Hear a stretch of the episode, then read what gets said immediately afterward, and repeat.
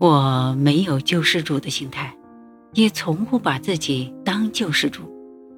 我问自己，哪些方面我应当为自己负责？还会问，哪些方面员工要为我负责？领导者的工作不是了解所有事情，承担所有责任。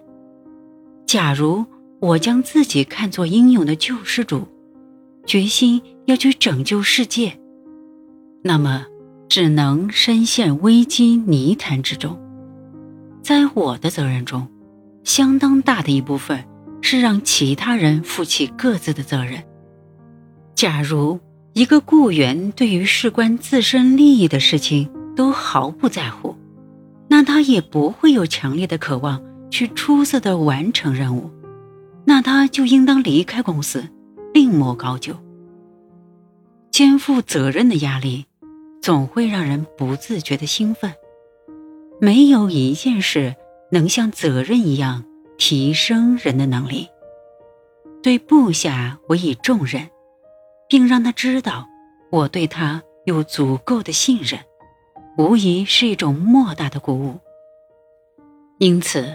我从不会将部下必须担负的责任都揽在自己的身上。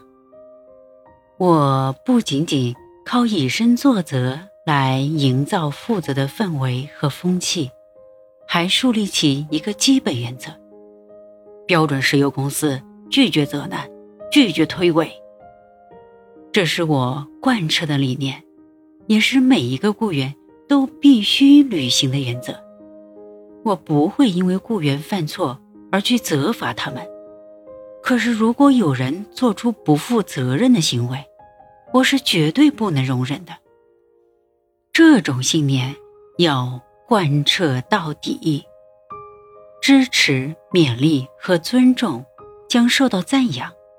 那些只会找借口推脱责任的人，在标准石油公司里是没有生存位置的。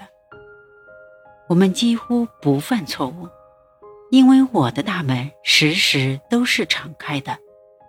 员工可以随时来我的办公室发表自己的见解，或者是负责任的发发牢骚。最终，我们都知道，所有的事情都需要摆在台面上来讨论，大家彼此越来越信任。卡内基先生是个出色的老学生，他没有让我白费功夫。